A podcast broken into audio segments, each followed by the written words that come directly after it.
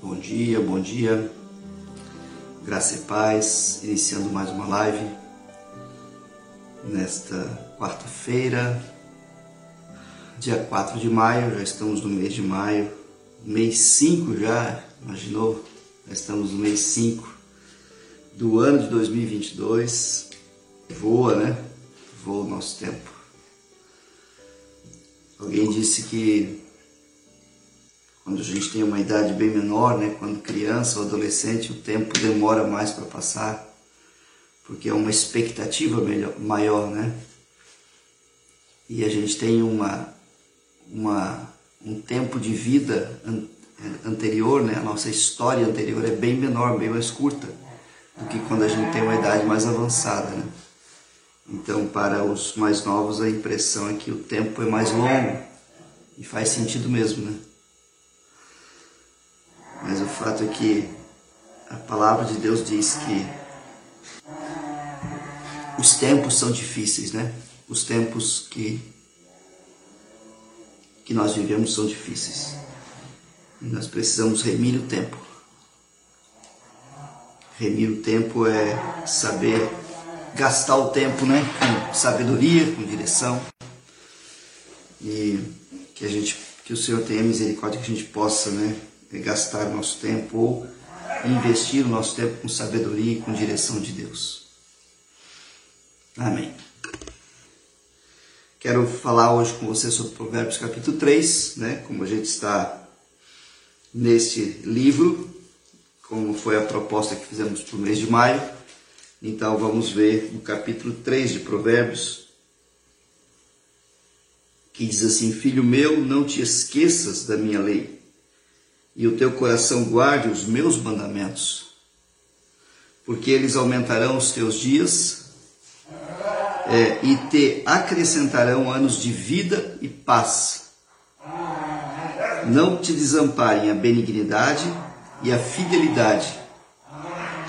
Atas ao teu pescoço, escreve-as na tábua do teu coração, e acharás graça e bom entendimento aos olhos de Deus e dos homens Confia no Senhor de todo o teu coração e não te estribes no teu próprio entendimento. Reconhece-o em todos os teus caminhos e ele endireitará as tuas veredas. Não sejas sábio aos teus próprios olhos.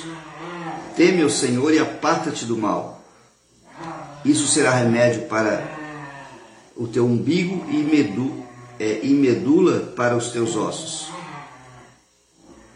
Honra ao Senhor com a tua fazenda, é, com os teus bens, né? E com as primícias de toda a tua renda. E se encherão os teus celeiros abundantemente e transbordarão de mosto os teus lagares.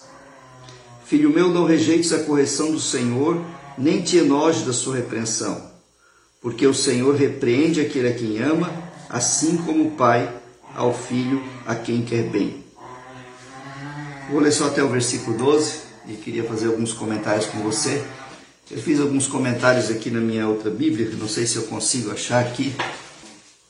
Não, eu não trouxe, mas eu queria é, fazer um comentário com você que esse texto do versículo 1, né? Do versículo 2 e do versículo 3 é bem interessante porque ele faz aqui uma, uma advertência, né? É como se fosse um aviso, um alerta ao filho, o, salbi, o, o escritor de Provérbios, né? Ele está escrevendo para o filho uma carta e ele faz como um alerta, uma advertência para que para que aquilo que ele vai instruir ele né, seja guardado e seja aproveitado. Né? Então, ele está dizendo, é como se ele estivesse dizendo assim: para que você possa aproveitar bem, para que você possa é, desfrutar disso que eu estou te dizendo, né, desse, dessa benignidade, dessa bênção de Deus, você precisa fazer isso aqui, né? É como se você fosse num tivesse diante de um consultório de um médico, né, de um nutricionista ou de um ortopedista, seja lá o tratamento que você vai fazer, e ele te receitasse uma, uma, uma terapia, um tratamento, né? E esse tratamento então envolve algumas atitudes suas. Então você vai precisar, né, deixar de fazer determinadas atividades, começar a fazer outras atividades, né? Vamos dizer que você está se recuperando de uma de uma lesão, de um acidente, e você está no fisioterapeuta e ele vai começar a te dar algumas instruções diárias. Você vai deixar de começar a fazer algumas atividades que você fazia, né? Você vai começar a fazer outras atividades agora diferentes, outros exercícios para que você recupere. São instruções para que você então é, desfrute da sua saúde novamente, recupere a tua saúde. Você precisa ouvir as instruções anteriores, né?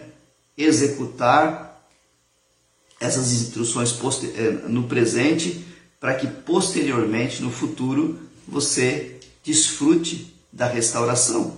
Né? É simples assim. Então existe o antes, o durante e o após, não é? Então ele diz assim: Filho meu, não te esqueças da minha lei. Então a primeira instrução que ele dá do antes, né? Para que ele possa desfrutar o que nós vamos ver, que nós vimos aqui até o, o versículo 12, é não se esquecer da palavra de Deus, né? E para que ele não se esqueça da palavra de Deus, ele dá uma instrução: guarda ela no teu coração, né? Guarda esses mandamentos no teu coração, ou seja, esteja sempre presente. Quando, ele, quando a Bíblia que fala de coração, a gente já falou isso, né? Ele está falando do pensamento, né? Guarde ele nos teus pensamentos, guarde ele na tua mente, guarde ele, guarde esses, essas instruções no teu, é, nos teus pensamentos. Guarde a minha palavra nos teus pensamentos, que os teus pensamentos estejam cheios da palavra. E aí nós lembramos de Colossenses capítulo 3, que diz, né? Quero até, até ler rapidinho para nós. E diz assim: Portanto, se já ressuscitaste com Cristo, buscai as coisas que são lá de cima, onde Cristo está assentado à destra de Deus. Pensai nas coisas que são de cima ou que são do céu, ou que são lá do alto, né? E não nas que são aqui da terra. Porque já estáis mortos e a vossa vida está escondida com Cristo em Deus. Você está entendendo? Então a instrução é que eu e você possamos pensar nas coisas do alto. E por que, que eu devo fazer isso? Aí vem o resultado, vem a resposta no versículo 2. Quando, eu, quando ocorre isso, né, quando o meu pensamento está cheio da palavra, eu, porque eles aumentarão os teus dias e te acrescentarão anos de vida e de paz. Esse é o resultado, né? Aumentarão teus dias, quer dizer, te, dão long, te darão longevidade de vida. E não é só qualquer vida, não é só para a gente sobreviver, é uma vida abundante, Jesus promete. Não te desamparem a benignidade e a fidelidade. Atas ao teu pescoço e escreve-as na tábua do teu coração. Agora vem outra instrução, né? A primeira instrução é para mim guardar e me encher, né? encher os meus pensamentos da palavra de Deus. Está cheio, né? Os meus pensamentos revestidos, né? Cheios da palavra. E para isso, para que isso aconteça, é claro que eu tenho que, né? É conhecer a palavra, né? ter ser bem familiarizado, ter bastante intimidade, né? com o que está escrito aqui, não é? Agora, isso o resultado é acrescenta vida e paz, anos de vida e paz. Quando você não te desamparem a benignidade e a fidelidade, atas ao teu pescoço e escreve-as na tábua do teu coração, quando eu sou uma pessoa, a bondade, né? Tem uma outra palavra, tem uma outra versão que ontem eu estava lendo na outra versão, na Almeida Revista, na nova Almeida Revista atualizada, é, que fala assim: não te desamparem a bondade e a fidelidade. Ou seja, quando eu pratico a bondade, não porque eu tenho interesses né, de receber de volta, mas porque eu tenho isso no meu coração, quando você pratica a bondade, quando nós praticamos a fidelidade ao Senhor, nós vamos é, é, receber o que está aqui no versículo 4. E aqui ainda diz: escreve-as na tábua do teu coração, ou seja, deixa escrito, né? Deixa como que gravado na tua mente, que a bondade e a fidelidade sejam como que estivesse gravado, né? Como se fosse, vamos usar os termos mais atuais hoje, né? Nós temos, como se você colocasse é um chip, né? Na tua mente e, ou o teu HD, né? O nosso HD esteja repleto, né? Cheio da bondade de Deus e da fidelidade do Senhor para conosco e a nossa fidelidade para com Ele. Quando nós estivermos assim, cheios da bondade, praticando bondade para com o nosso semelhante, nós vamos achar graça e bom entendimento aos olhos de Deus e dos homens. Aí o versículo 4 é o resultado de eu ser bondoso e ser fiel. Acho graça e bom entendimento aos olhos de Deus e dos homens. Quem que gostaria, quem que não gosta de achar graça diante de Deus, né? Quem que não gosta de ser compreendido pelas pessoas, de ser compreendido, né? Então, quando eu acho, quando eu pratico bondade e pratico fidelidade, eu ganho espaço diante do Senhor. Achar graça é achar benevolência, né? É achar fidelidade diante do Senhor. E aí no versículo 5 e 6 fala também mais uma instrução pós, presente e futuro, né? ou seja, anterior, né? Confia no Senhor de todo o teu coração e não te estribes, estribes, quer dizer, não te firmes, né? Não fique firmado no teu próprio entendimento. Reconhece em todos os teus caminhos e ele endireitará os teus caminhos, ele endireitará as tuas veredas. Ou seja, quando eu coloco toda a minha confiança na presença de Deus, quando eu coloco toda a minha confiança, toda a minha confiança ao Senhor, é Ele que ajeita, quem arruma, né? quem apruma, quem alinha o meu caminho.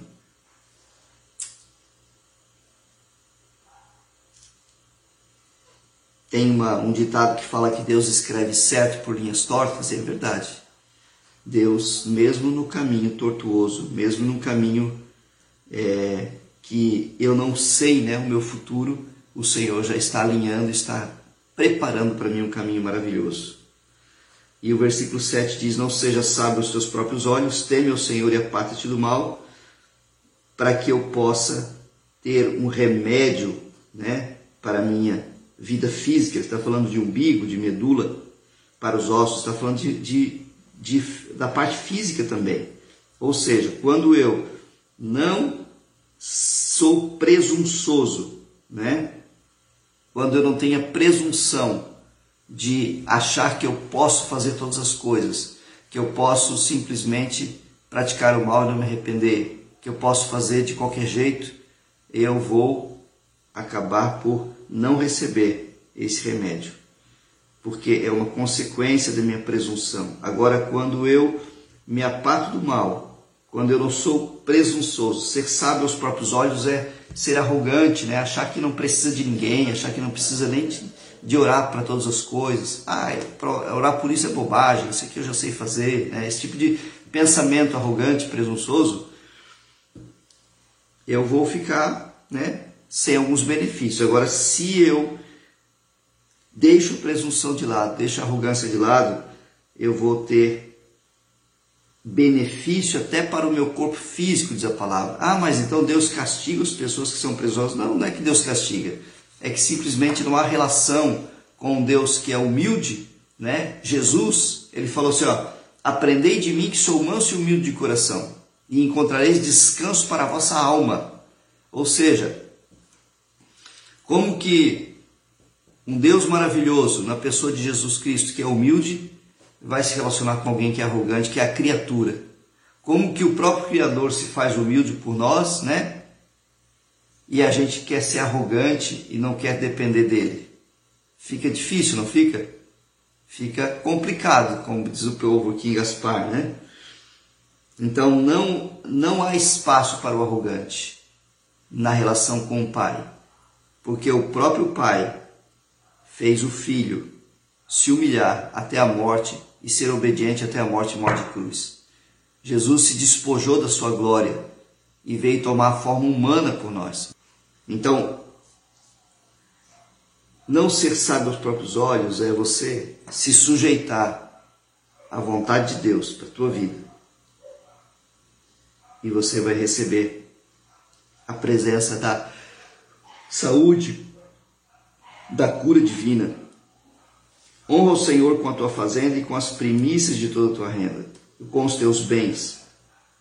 E honrar ao Senhor com os bens aqui não é somente você vender uma propriedade, como diz ali em Atos, né? O povo no início da igreja, ali na igreja primitiva, aliás, né? na igreja primitiva, é, do primeiro, do segundo século, eles era comum eles venderem algumas propriedades e darem aos pobres, às pessoas que estavam mais necessitadas, né? darem às pessoas que estavam passando por uma dificuldade maior, né?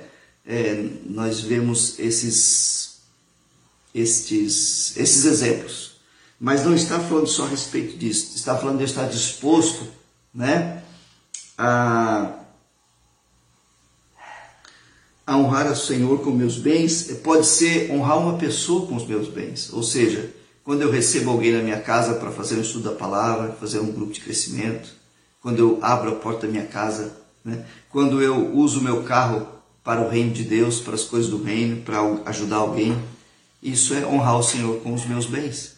Né? Eu não preciso vender a minha casa e o meu carro para honrar o Senhor, eu posso usá-los, né? eu posso ser mordomo deles, cuidar bem deles e usá-los com sabedoria para ajudar outros. Amém? Então, honrar o Senhor com a tua fazenda e com os primícias de toda a tua renda é isso.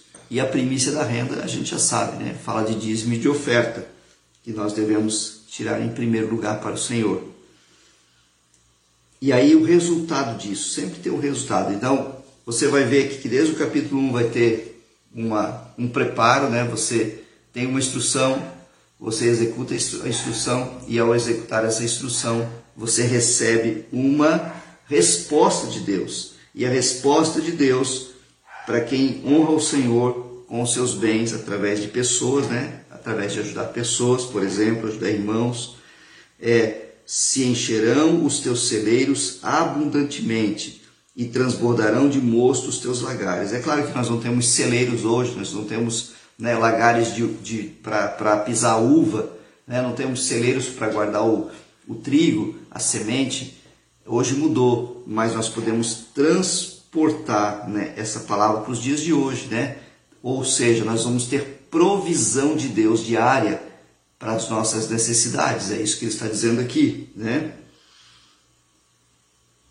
E que o Senhor nos faça, né, entender a instrução, praticar a instrução e receber o benefício de, da prática dessa instrução. Basicamente é isso que Provérbios fala para nós. Nós devemos entender a instrução, né? Praticar essa instrução que a gente está entendendo e receber o benefício dela. E aí o Senhor opera grandiosamente na nossa vida. E nós vamos poder manifestar a pessoa de Cristo para as pessoas. Além de você ser beneficiado, você está fazendo a coisa mais nobre dessa terra, mais sublime desse universo, que é manifestar a pessoa de Jesus para com as outras pessoas. E assim muitos poderão conhecer o amor do Pai através da tua vida e da minha vida também. Amém? Que o Senhor te abençoe com essa palavra, que o Senhor te engrandeça com essa palavra, que você possa entender essa instrução tão poderosa do Senhor que diz respeito à nossa vida prática, né? Recebendo a instrução colocando em prática a instrução, executando a instrução e recebendo os benefícios da instrução. Deus te abençoe poderosamente nesta quarta-feira. Está servido?